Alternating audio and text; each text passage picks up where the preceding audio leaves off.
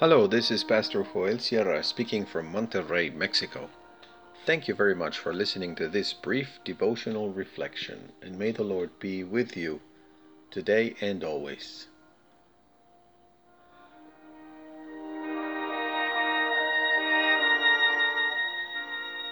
Close relation.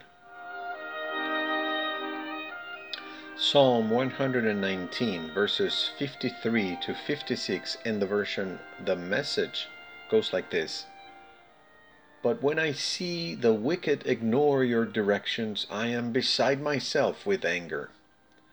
I set your instructions to music and sing them as I walk this pilgrim way. I meditate on your name all night, God, treasuring your revelation, O God. Still, I walk through a rain of derision because I live by your word and counsel.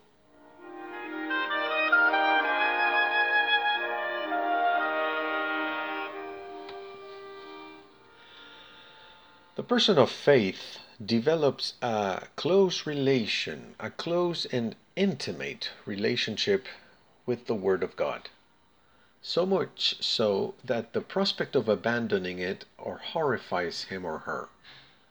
The, the prospect of living without considering what God has said produces a state of fury. It's crazy.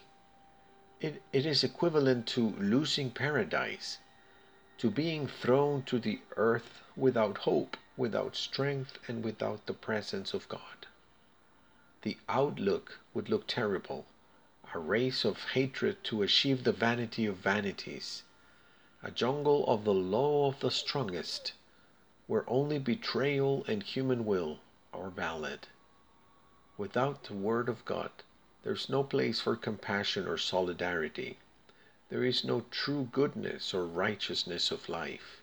There is no sense of grace and forgiveness, the blessing of a new opportunity to correct the path and make things right. The person of faith has the Word of God deep within his or her heart. It is the subject of our meditations day and night. We even set it to music to better remember it, to learn it by heart. It is the theme of our songs. We try to learn songs that are full of God's Word, normative texts that declare fundamental truths to live.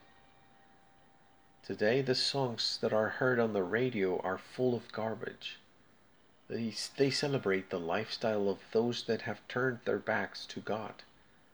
They are songs that denote the tragic reality of a humanity without God, without light, without hope, without wisdom.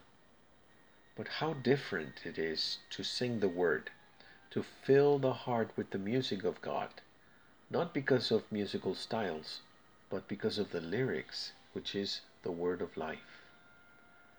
But today, today's text says even more.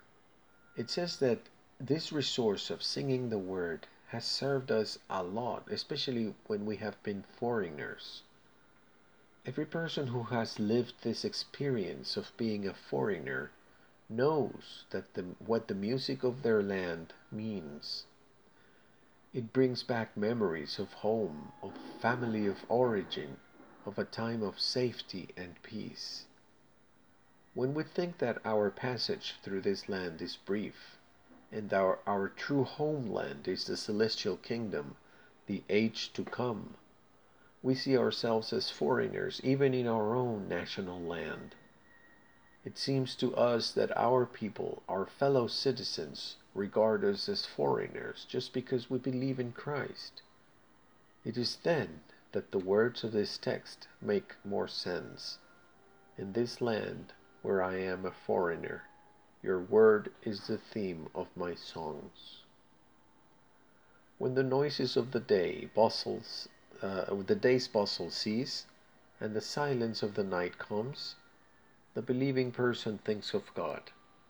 We remember that God has promised to bless the whole world, and that God has done for us what we could not do for ourselves. God has sought us and rescued us through the eternal Son, Jesus Christ. This is so sublime that we must set it to music.